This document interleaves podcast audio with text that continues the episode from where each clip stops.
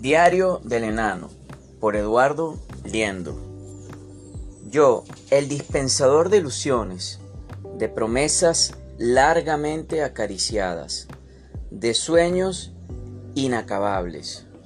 Yo, el que transforma a su capricho la historia de ayer, dicta la de hoy y ordena la de mañana.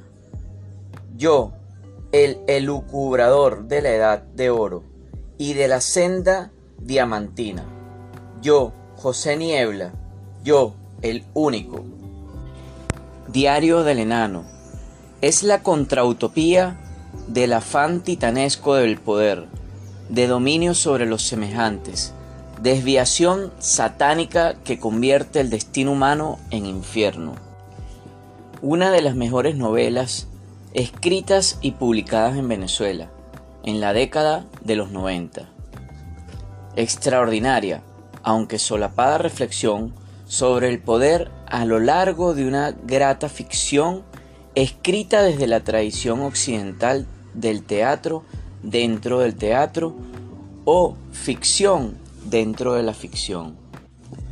Eduardo Liendo ejecuta en casi toda su obra narrativa una muy particular frescura en el tratamiento de la historia, que por lo general desemboca en situaciones paródicas o en la exageración premeditada.